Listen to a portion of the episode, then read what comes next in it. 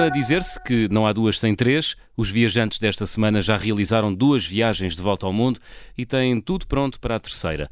Na primeira viagem foram de Lisboa para Londres, Singapura, Bali, Austrália, Havaí, Los Angeles, Las Vegas e Chicago. Na segunda viagem, com as filhas adolescentes, rumaram a Istambul, Malásia, Tóquio, regressaram ao Havaí, foram a San Diego, Cusco, Machu Picchu, Buenos Aires, às cataratas de Iguaçu e Rio de Janeiro. Rita Deck Mota e Pedro Crespo, bem-vindos às Conversas do Fim do Mundo. Olá, obrigada. Rita e Pedro, a terceira volta ao mundo já está planeada, mas ainda não tem as malas feitas, ou já? Não. não temos, já devíamos. Nem as malas, nem, nem algumas coisas. Já devíamos ter, porque supostamente estaríamos neste momento a contar os dias para ir de, à nossa terceira volta ao mundo, mas a pandemia resolveu trocar-nos aqui as voltas, não é? E, e, vamos aguardar pacientemente pelo próximo ano. Mas, mas olha que as malas eh, não estão prontas, mas se tivessem que estar, seriam feitas em segundos. Estamos peritos a fazer malas à volta ao mundo. Imagino, imagino. Olha, vamos então uh, começar uh, pelo início. Esta coisa, entre aspas, de fazer viagens de volta ao mundo começou com uma confissão, Pedro. Uh, como é que foi? Olha, eu confessei à, à Rita no, no, ano em que fiz 40 anos. Eu, eu não costumo dizer, não sei se isto foi uma crise da meia-idade ou não, mas se foi, ainda bem. Confessei que tinha um sonho de criança, que era, que era dar uma volta ao mundo e até que gostava de o fazer com muito tempo. Infelizmente, tempo nós não tínhamos, porque temos um mês de férias por ano, e eu achei que era impossível. É, eu disse-lhe que pronto, é pena, não temos dinheiro, não conseguimos. É? E a reação da Rita foi fantástica. Foi, mas não temos o quê? Vamos, vamos trabalhar para isso. Bora lá. O que é que é preciso? Uh, sabes o que é que é preciso? E eu fui saber. Pronto, foi só isso. e o que é que descobriste? O que é que era necessário para fazer uma viagem de volta ao mundo? Olha, descobri que é preciso dinheiro, efetivamente descobri que o mundo é muito grande, descobri que temos que saber abdicar de alguns destinos para podermos eh, fazer a volta ao mundo, descobrimos N ferramentas que nos podem ajudar, epá, e, e descobrimos que é super divertido, tão ou mais divertido planear do que fazer. Desde o momento em que confessaste à Rita, eh, Pedro, que querias eh, fazer uma volta ao mundo, fazer uma viagem de volta ao mundo, até concretizar a primeira volta ao mundo, quanto tempo é que andaram a preparar a viagem, a poupar dinheiro para a viagem? Quanto tempo? Nós demorámos um ano. A primeira vez que isso aconteceu, fomos só os dois, as nossas filhas eram, eram muito pequenas. Eh, a Mariana tinha 9 anos, a Beatriz tinha 6. Portanto, quando nós decidimos que queríamos fazer, decidimos não levá-las, fazer, fazer a volta ao mundo só os dois, e isso demorou um ano. Foi um ano de muito sacrifício ou nem por isso? Rita? Foi um ano de compromisso. Ah. Uh, nós temos sempre que sacrificar alguma coisa, mas não foi penoso, uh, porque foi muito interessante, e eu falo por mim, perceber que era possível, como, é, para já como é que era possível, e depois comprometer-me com aquilo. Foi, uh, foi, muito, foi muito enriquecedor, diria até uma, uma excelente aprendizagem que nos ficou até hoje uh, ganhei competências que não tinha. E, depois é aquela questão de termos um objetivo, lutar para um objetivo comum e que já agora, muito próximo, porque um ano é muito pouco, um, penoso não foi. Foi muito. É um sacrifício, mas nós é um sacrifício bom e, e, e ganhei o, e gosto de ter estes, que eu não lhes chamo sacrifícios, chamo objetivos, uh, para os quais nós temos que tomar algumas decisões e sacrificar algumas coisas, mas que não nos são penosas, porque é muito prazeroso para nós viajar. Uhum. Quanto é que é preciso para, ou quanto é que foi necessário um, juntar para realizar essa primeira volta ao mundo, Rita? Uh, Pedro, 13 mil a primeira? Eu, eu, eu respondo a esta parte. Vamos lá. Olha, o custos totais de transporte, uh, alojamento, alimentação, compras que nós fazemos lá, ofertas, lembranças, tudo, eh, entretenimento, atividades que fazemos, tudo, nós contamos com tudo. Na primeira volta ao mundo gastámos 15 mil euros, os dois. O que quer dizer que o custo por cabeça foi 7.500. E isso, nós, eh, quando começámos a pensar na segunda, pensámos, bom, quatro pessoas, custo de cabeça de 7.500, vão ser precisos 30 mil euros, já nunca mais vamos conseguir juntar 30 mil euros. E começámos a, a, fazer contas à vida, tanto que a segunda volta ao mundo apareceu cinco anos depois. Mas uh, aquilo que nós percebemos é que se jogássemos aqui com os destinos, se, se escolhêssemos destinos mais baratos, poderíamos baixar o custo total da, da, da viagem e a experiência também nos trouxe isso. Eu, quando fiz a viagem com a Rita, fomos com porque tínhamos, uh, as nossas poupanças já estavam quase todas feitas, nós não demorámos só um ano a juntar, nós já tínhamos dinheiro para outras coisas, e, e, fizemos a viagem mais à vontade, não é? Não, uh, foi preciso ir ver o Grand Canyon, em vez de ir de, de autocarro e fazer uma viagem de 5 horas, é pá, não, vamos, estamos só os dois, vamos de helicóptero, não é? Custou o dobro. Uau. Mas tínhamos dinheiro para isso e fomos, não é? Portanto, uh, quando começamos a planear do início ao fim, temos que jogar com estas coisas. Quando somos, que tipo de coisas é que queremos fazer? É muito por aí. Então, na primeira viagem de volta ao mundo, foram, foram ver o Grand Canyon de helicóptero? Fomos, foi espetacular. Saímos de Las Vegas às 6 da manhã numa limusine, fomos buscar ao hotel. Nós estávamos os dois de olhos vidrados, né? Portanto, é aquela coisa mesmo a filme. Chegámos a um heliporto, a viagem foi meia hora até lá, versus 5 horas de autocarro ou 4 horas e meia de carro. Uh, sobrevoámos o Canyon, sobrevoámos o, o, Colorado River, aquelas coisas. Eu então tenho imensas memórias de ver filmes de cowboys com, com o meu pai uhum. e aquilo estava-me a apelar bastante ao sentimento, aquele, sobrevoar aquela magnitude toda. Depois aterramos numa reserva índia, tomámos o pequeno almoço lá embaixo, uh, um champagne breakfast, como eles chamaram. Demos uma voltinha, tirámos fotografias, vimos tudo o que tínhamos para ver voltámos de helicóptero e ao meio-dia já estávamos no, no hotel outra vez em Las Vegas para o dia, portanto foi espetacular. É rápido. Foi super rápido. Mas foi, foi uma... vale a pena. A questão aqui é que há aventuras ou, ou atividades que valem mesmo a pena, porque nós dificilmente vamos repeti-las e, e, vale a pena gastar este dinheiro e poupar noutra coisa qualquer, porque é, é único. É, é, de outra forma, nós não teríamos sentido aquela magnitude uh, que o Grand Canyon tem foi, eu, eu lembro-me de ir sempre de boca aberta, porque aquilo de facto é magno. A experiência foi fantástica e valeu todos os cêntimos. Não, não, não o faria de forma diferente, de todo. Ainda se lembram de quanto é que custa, quanto é que custa essa experiência, ir ver o Grand Canyon? Uh, na, altura, na altura pagámos 250 dólares cada um. Portanto, não foi nenhuma fortuna, mas era mais do dobro de, de ir de autocarro. Ir de autocarro eram cento e, e poucos e, e o acréscimo, não é? O, o, diferencial de um para o outro era facilmente alcançável, não é? Não faz, é ridículo não fazê-lo. Aqui a vantagem da fase de planeamento é mesmo essa, é tu descobrires Uh, ao, ao, tu analisares e estudares os destinos que vais fazer e o que é que há para fazer nestes sítios, tu tens tempo para tomares decisões mais acertadas e consultares os preços e depois poupares em conformidade. Portanto, os riscos também são um bocadinho reduzidos.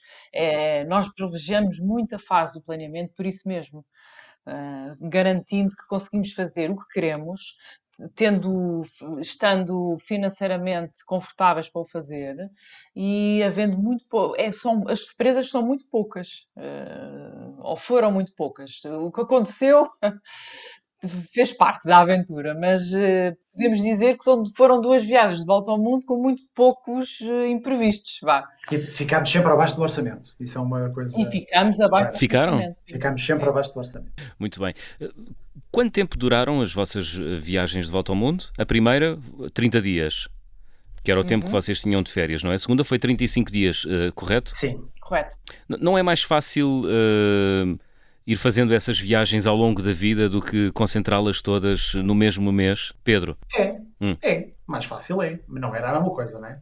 Nós, nós vamos fazendo as nossas viagens também ao longo da vida, não é? Tanto volta e meia vamos fazendo, a Rita há pouco estava a dizer, no outro dia, há, há três anos, agarramos no, no, nós os quatro e fomos até à Califórnia e fizemos uma road trip pela Califórnia durante uma semana.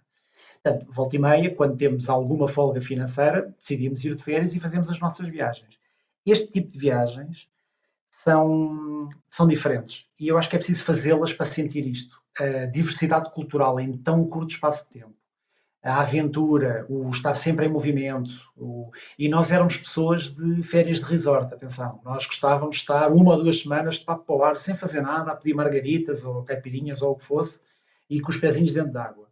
E depois de termos experimentado andar um mês inteiro com a, a mala às costas, a mudar de destino de 3 em 3 dias ou de 4 em 4 dias, ah, não queremos outra coisa. E isto, o, o, a experiência de, eu vou-lhe chamar circunnavegação, apesar de nós não estarmos na água, mas é, é, essa experiência é uma experiência fantástica. De em tão pouco tempo darmos a volta ao mundo é fantástico. Mas vocês não são mochileiros, ou são?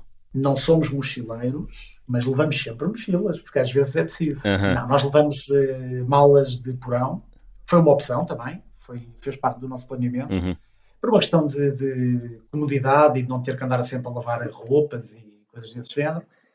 Portanto, optámos por ter as malas, cada um tem a sua mala e anda com ela atrás. Mas é, é quase a mesma coisa. Vou querer ouvir a Rita. Uh, Rita, como é que é passar de, de um regime de férias de resort, pulseirinha e margarita e pés na água, para o lufa-lufa das viagens e dos aeroportos e salta de um voo para outro, de uma cidade para outra. Como é que é?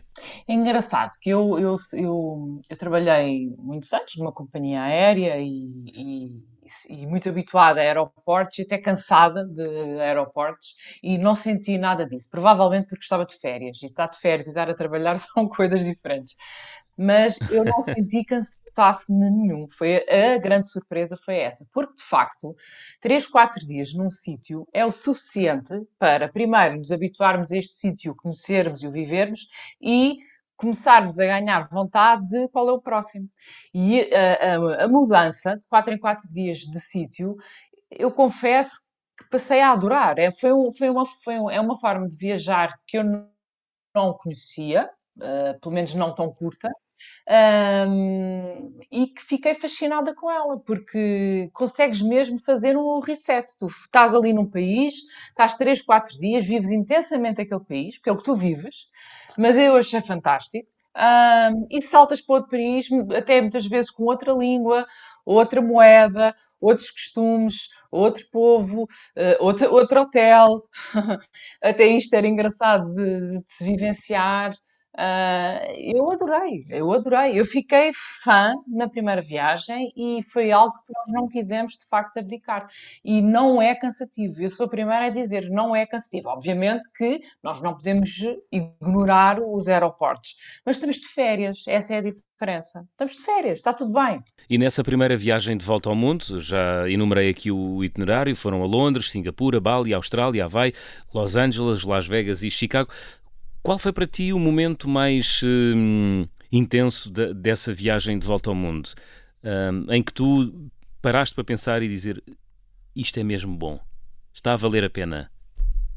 Ai, todos, mas uh, se falarmos em destinos, eu gostei muito de Bali pela, pela paz que senti lá, pela segurança. Uh, é um povo muito particular. Um, eu nunca tinha sentido ainda e, portanto, Bali ficou-me registado. Aquele sentimento de nós temos eu fiz o reset assim que comecei a, a, viajar, coisa que nas férias normais de 10 dias ou de uma semana no Algarve ou em Espanha ou o que for, eu acho que nunca tinha sentido. Eu não sei se pela emoção, se por saber que ia ter 30 dias de férias, eu sei que rapidamente desliguei uh, de, de, do trabalho. Um, mas os destinos tocam-nos muito, porque eles são muito diferentes. Nós, nós escolhemos destinos muito diferentes e eram, e eram todos. Repara que nós só repetimos o Havaí, portanto, todos os outros eram novidade para nós. Foram destinos que nós não tínhamos ido ainda. Tirando Chicago, que o Pedro já tinha ido 500 vezes. Eu, pessoalmente, só repeti o Havaí, porque adorei o Havaí, por, por, por, motivos também muito. Os motivos são sempre muito diferentes. Eu podia te falar de cada um destes destinos e dar-te motivos diferentes para te dizer que era o meu preferido. Pronto. Então, e qual foi o critério para, para escolherem estes destinos uh, nas vossas uh, duas viagens de volta ao mundo? Olha, na primeira, nós até quisemos dividir a viagem em duas. Antes de pensarmos em fazer eh, a volta ao mundo completa, pensar, nós gostávamos muito de fazer a, a costa uh, leste da Austrália, de caravana, e gostávamos muito de fazer a estrada, a Route 66 nos Estados Unidos. Ah, quando começámos a pensar em fazer a volta ao mundo, pensámos, vamos incluir estas duas uh, etapas na nossa viagem, mas vamos fazê-las de avião, porque não dá para fazer de carro em tão pouco tempo, as duas, pelo menos, juntas. E, portanto, se pensares na viagem de, da Barreira do Coral, que é, um, que era uma coisa que nós tínhamos, era um must go, não é? Nós queríamos muito ir à Grande Barreira do Coral, no norte da Austrália, em Cairns, fazer a viagem uhum. de Cairns até a Sydney. Fizemos-la de avião, infelizmente, gostávamos muito de termos feito caravana, mas não tínhamos tempo. E depois, quando fomos para os Estados Unidos, eh, passando pelo Havaí, quando chegámos a LA, nós fizemos a, a, a, estrutura da Route 66, só que fizemos lá voar, não é? Eh, Los Angeles, Las Vegas, até Chicago, que é onde ela acaba. Portanto, este foi o, o, o, motivo original da coisa. Mas a coisa mais para a esquerda, mais para a direita, com horários de aviões e com sítios para aterrar, coisa afina sempre. Uhum. Depois fizeram anos mais tarde uma segunda viagem de volta ao mundo, já com as vossas filhas.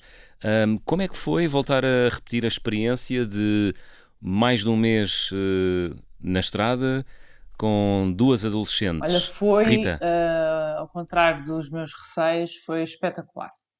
Elas portaram-se lindamente, foram umas ótimas companheiras de viagem.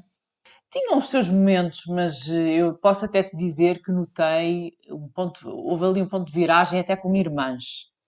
Uh, houve um, há um efeito, as férias têm este quer dizer, há muita gente briga nas férias, mas no nosso caso teve um efeito muito positivo. teve um efeito muito positivo.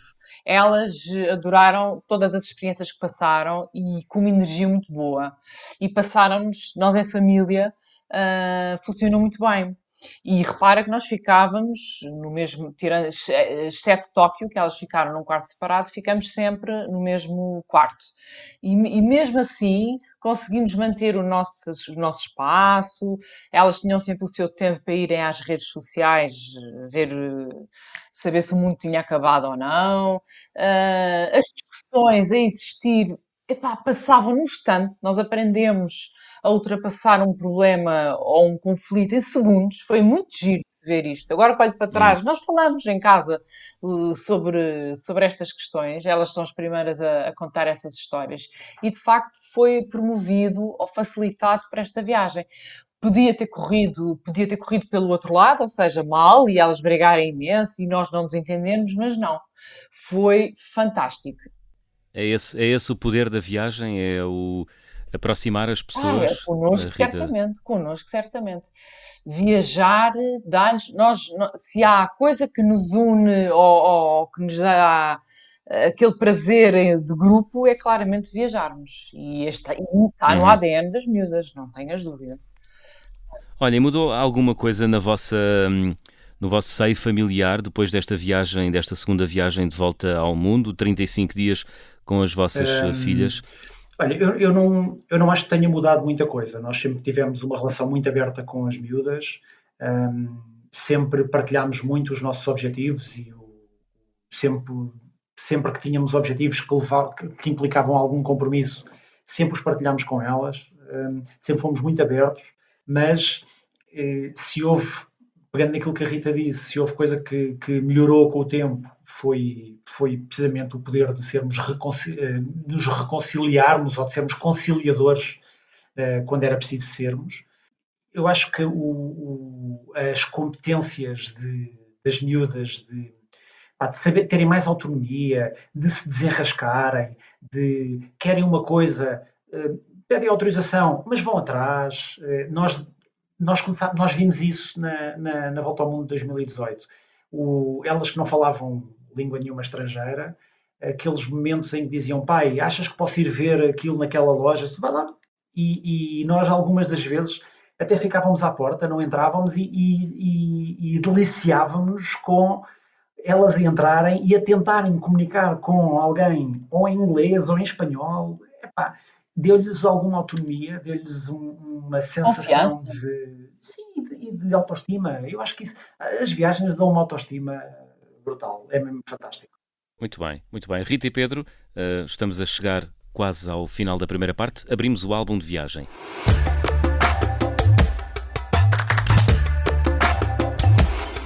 Rita e Pedro, qual é aquele objeto que vocês uh, mostram aos vossos amigos com especial vaidade que tenham trazido das vossas Rita, queres partilhar?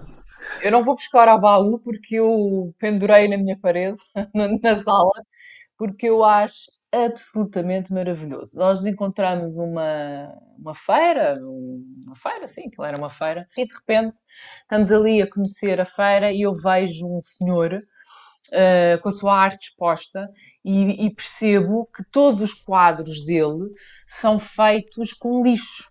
Onde é que foi? A feira foi em Buenos Aires. E então a história dele é fascinante. Ele era, ele ficou uh, sem emprego, tornou-se infelizmente um sem-abrigo. Uh, nesta condição, começou a construir e a, e a juntar através de lixo que colhia, conseguiu uh, criar determinadas peças que a vida deu-lhe uma, uma, volta enorme através daquela arte que ele, que ele tem de, através de lixo, conseguir fazer quadros maravilhosos. Acho o quadro delicioso e está pendurado na nossa sala e foi, comprei mesmo com muito, com muito gosto. Muito bem, muito bem. Final da primeira parte, regressamos já a seguir a uma curta pausa. Até já.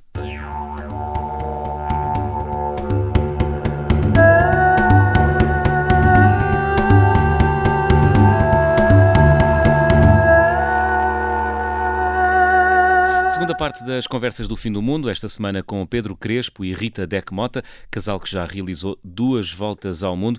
Rita e Pedro, como é que se começa a planear uma viagem de volta ao mundo? O primeiro ponto é definir quanto tempo é que nós temos disponíveis. Depois de definirmos o tempo, começarmos a agarrar no mapa mundo, e este processo é incrível, é agarrar no mapa mundo e começarmos a fazer pontinhos nos sítios que nós gostaríamos de conhecer ou porque vimos numa, numa publicação no Instagram, ou porque já lemos uma reportagem numa revista, ou porque vimos fotografias de alguém e adorávamos ir, começar a fazer pontinhos no mundo. E vamos começar a perceber que o mundo fica com muitos pontos, muitos mesmo. E depois tentar fazer um risco do que é que poderia ser um itinerário possível.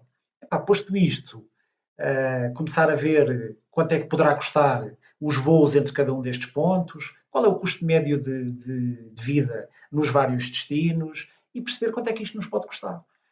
Tendo este valor na cabeça e tendo muita consciência financeira do que é que nós conseguimos poupar todos os meses, epá, isto está de dar que podemos fazer a viagem daqui a 2, 3, 4, 5 anos, o que for. E é assim que começa. Olha, e há truques? Vocês já desenvolveram truques uh, para encontrar voos mais baratos? Uh, queres partilhar alguns connosco, Pedro? Sim, nós, nós usamos, nós usamos a, nós não somos o típico forreta. Pronto, isso é uma coisa importante. Nem, nem, nem defendemos que se deva escolher sempre o voo mais barato.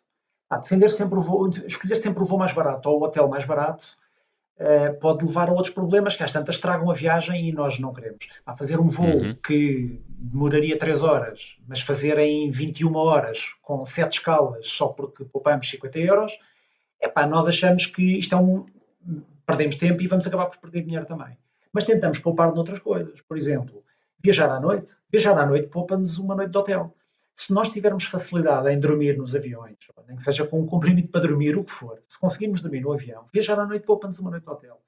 Viajar, um, tentar minimizar as escalas, ajuda. Ah, nós usamos sempre ferramentas online para, para nos dar os preços dos voos. Claro que Tentamos ir para o mais barato, obviamente, mas não gostamos de escolher companhias aéreas que não nos dão confiança. no final do dia, nós não estamos a viajar, não, não sou eu sozinho, não é a Rita sozinha, nós levamos as nossas filhas connosco e queremos que. E tem que haver alguma confiança na, naquilo que são os parceiros da nossa viagem, não é? E uma companhia aérea quer queiramos, quer não, são os nossos parceiros de viagem. Temos de ter confiança neles. E depois é começar a eliminar pontos, não é? O mapa, aquele mapa inicial que vocês fazem com muitos alfinetes de sítios onde queriam ir, uh, deduzo que depois a viagem seja feita com menos pontos ou não. Sim. Não sim. podem ir a todas, não é? E às vezes não conseguimos uh, ligação. Às vezes tu projetas ou, ou, ou, identificas determinados sítios, mas é difícil entrar nestes sítios ou tens que fazer muitas escalas. Portanto, há vários motivos que nos levam a sempre, pelo menos nessas duas experiências, levou-nos a eliminar destinos. Hum, houve assim algum que tenha ficado atravessado na garganta? Um sítio onde vocês queriam muito ir e não conseguiram ir? Não. Temos, temos destinos que queremos ir, mas não houve, não houve assim nenhum destino que nós tivéssemos doidos por ir e não tivéssemos conseguido. Até porque a ideia é, é fazer mais voltas ao mundo, portanto, não vou nesta, vou na próxima. Nós sabíamos que íamos continuar, enquanto a vida nos permitir, vamos continuar a fazer essa experiência, e tanto é que nesta próxima viagem e os destinos que temos, nenhum se repete, são todos diferentes. Olha, eu vou, eu vou, te, eu vou te dar um exemplo. Uh, nós, nós, na Volta ao Mundo de 2018, quando, fomos a, quando decidimos ir a Machu Picchu, o nosso objetivo era depois fazer uma viagem uh, até ao sul do Peru, onde está o lago uh, Titi, Titicaca, acho que agora falha-me sempre o nome, não sei se é, há aquela série da Disney das miúdas, eu troco sempre os nomes. Mas pronto, é um lago que tem toda uma ilha feita de palha em cima, onde vive uma, uma povoação. É uma coisa muito, muito gira de se ver. Pelo menos do que nós lemos, ouvimos e já vimos, parecia-nos que era uma coisa interessante de se ver.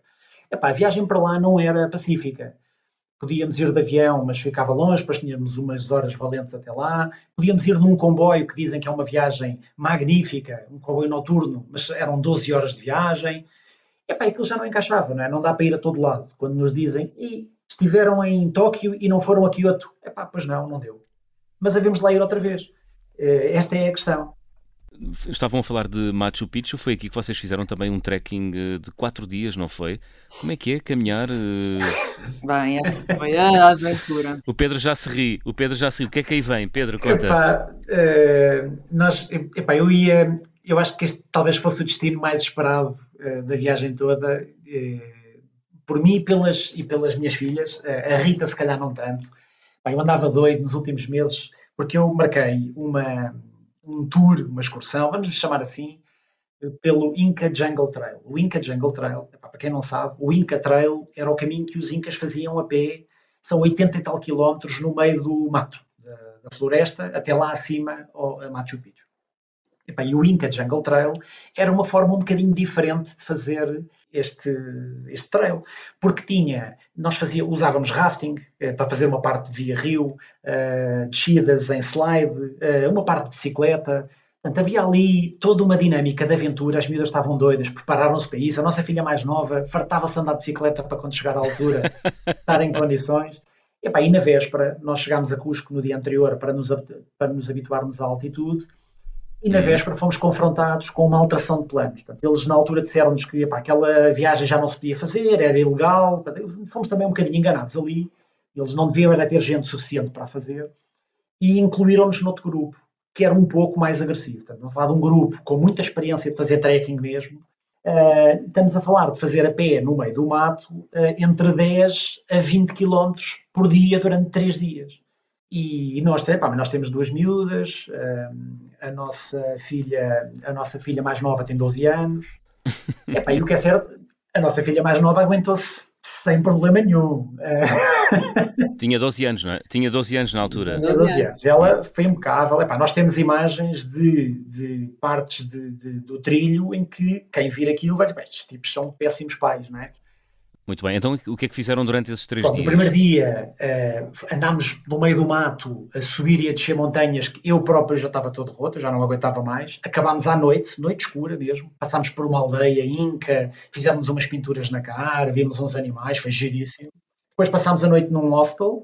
No dia a seguir tínhamos a, a ida mesmo até Machu Picchu, o caminho que a maior parte das pessoas faz de comboio. Eram 10 km para lá, 10 km no regresso nós fizemos no, na beirinha da, da, da, da, linha do comboio, com gravilha a picar os pés, nós vimos preparados para aquilo.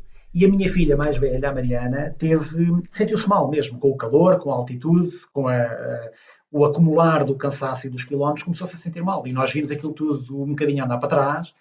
Uhum. Chegámos ao ponto de dizer ao guia que epá, tínhamos que arranjar uma alternativa, porque ela não se estava a sentir bem ele, uhum. Eh, epá, eu não posso separar o grupo, e, epá, e nós às tantas temos, então, olha, epá, infelizmente a nossa família, é a família mais importante do que subir a Machu Picchu, nós vamos ficar aqui parados. Ele, epá, isso é que não, porque nós não podemos separar o grupo mesmo. lá, nos, lá nos arranjou uma alternativa, fomos até um, um sítio um pouco diferente, andámos um bocadinho mais à frente e apanhámos um autocarro até lá acima.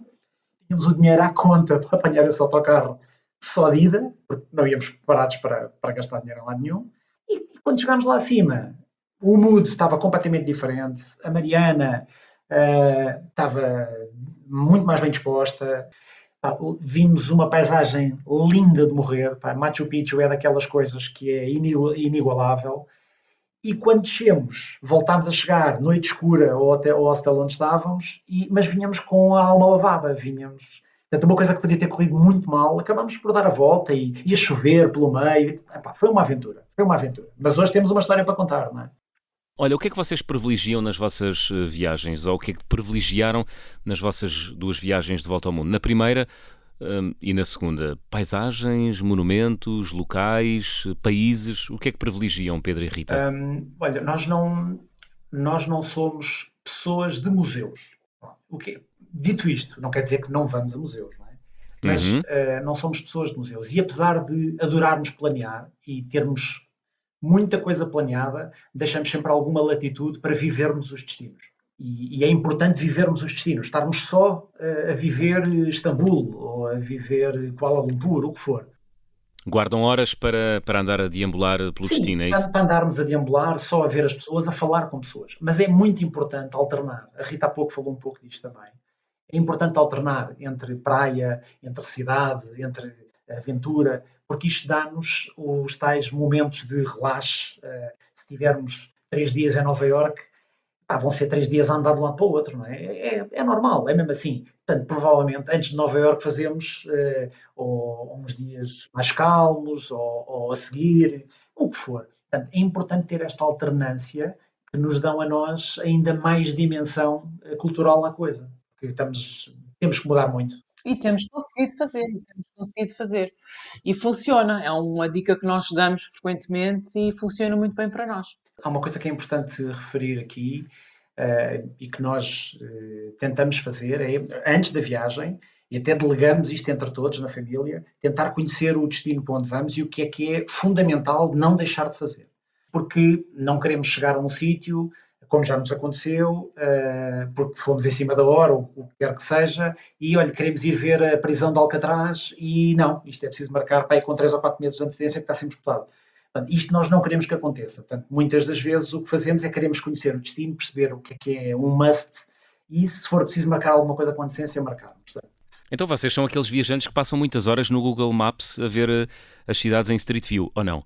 No Google Maps não, mas no YouTube, mas no YouTube sim. sim. Mas no YouTube sim. E fizemos uma coisa engraçada. Oh Pedro, foi só na primeira, não foi? Que nós colocamos um Excel com os destinos. Não, já fizemos nas duas. Fizemos nas duas. Colocamos um Excel dos destinos na, na nossa página de, do, do Facebook.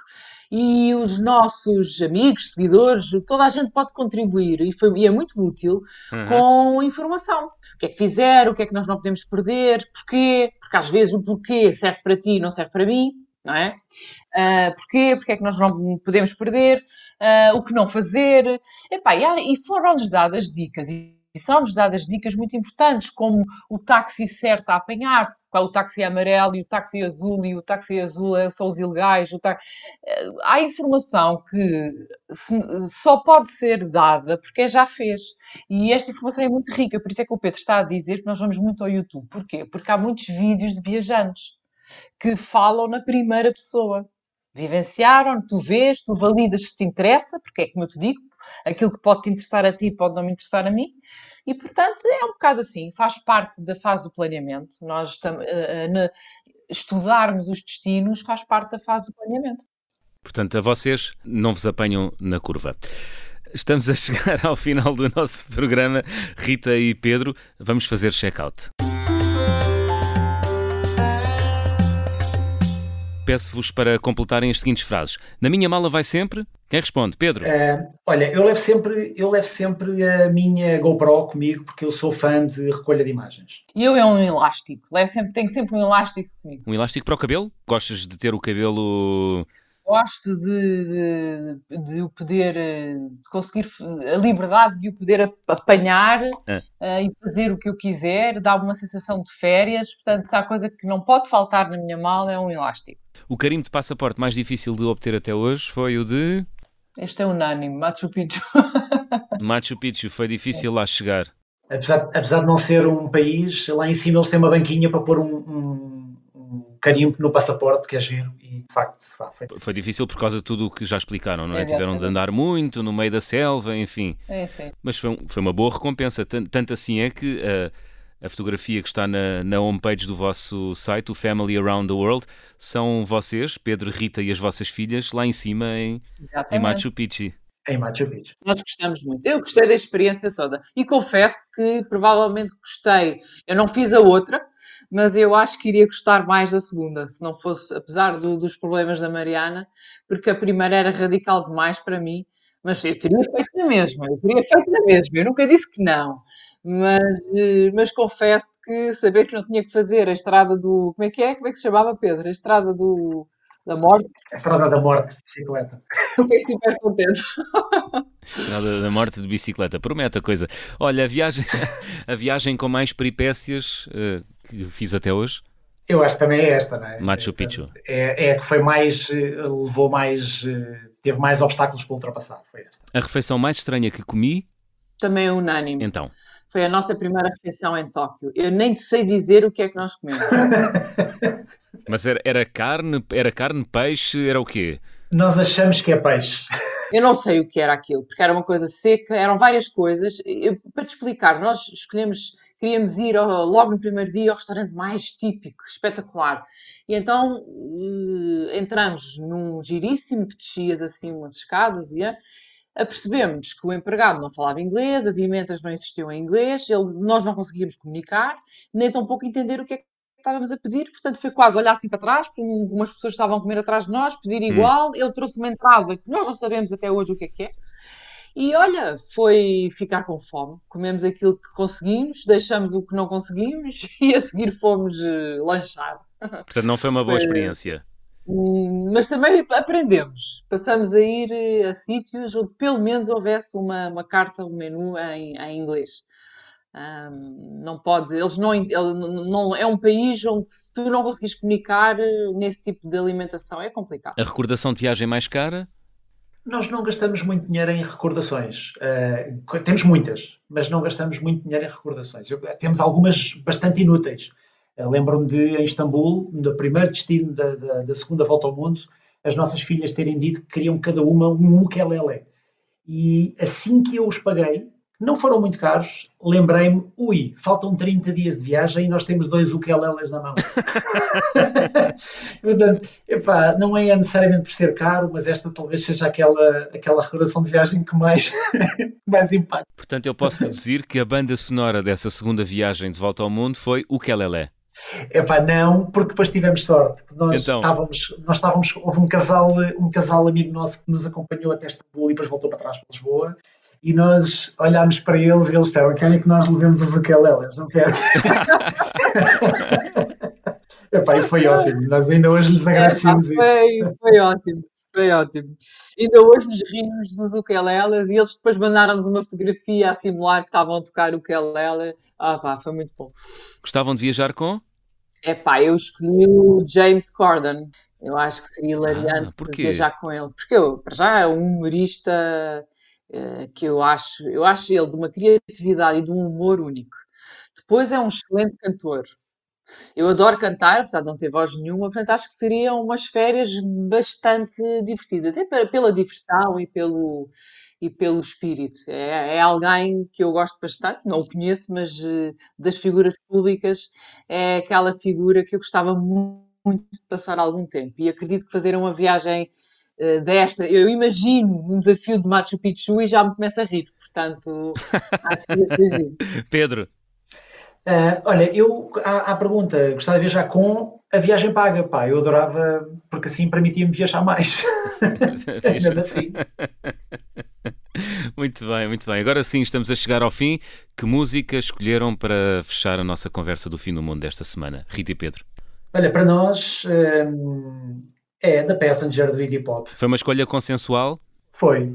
Epá, nós gostamos destas malhas, pá, gostamos destas malhas assim que dão. Isto é a típica música de road trip e de viagem. É pá, tudo, de aventura. E a própria música diz tudo, não, não, não precisa de explicações, basta ouvi-la. Muito bem, da Passenger de Iggy Pop a fechar a conversa do fim do mundo desta semana. Rita e Pedro, muito obrigado eh, por terem eh, dispensado um pouco do vosso tempo para vir à Rádio Observador. Obrigado, Ah, nós. obrigada a nós, foi um prazer. Uma vez mais obrigado. A Passenger de Iggy Pop a fechar a conversa do fim do mundo. Estamos de regresso na próxima semana. Até lá.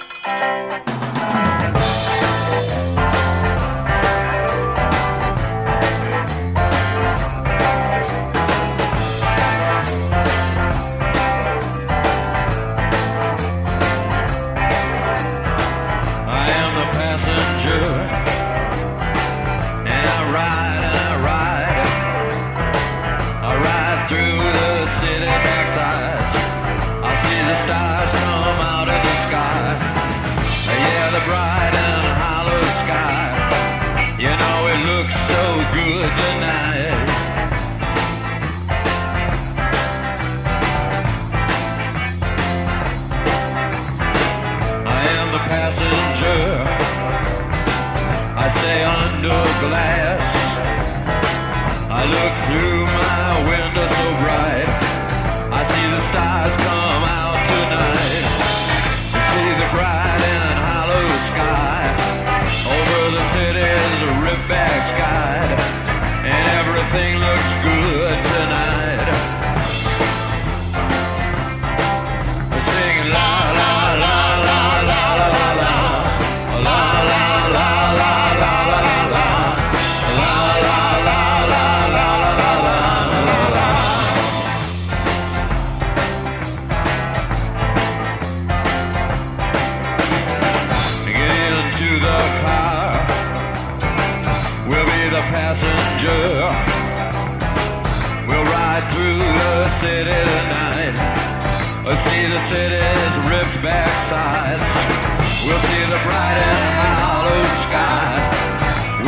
stars that shine so bright. A stars made for us tonight.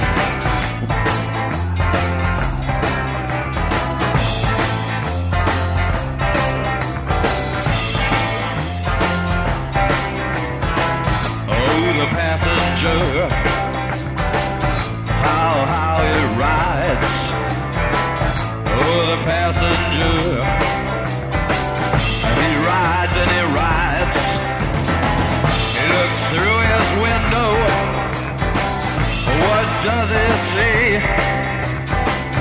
He sees the side and hollow sky. He sees the stars come out tonight. He sees the city's ripped back sides. He sees the winding ocean drive.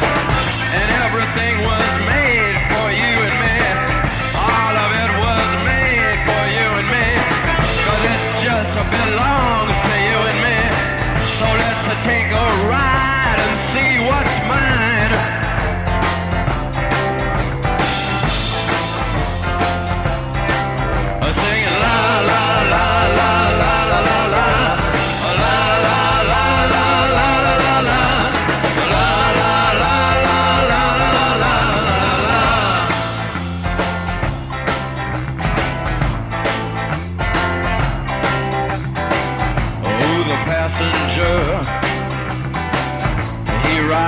He rides. He sees things from under glass. He looks through his window inside. He sees the things he knows are his. He sees the bright and hollow sky. He sees the city sleep at night. He sees the stars are out tonight. And all of it is yours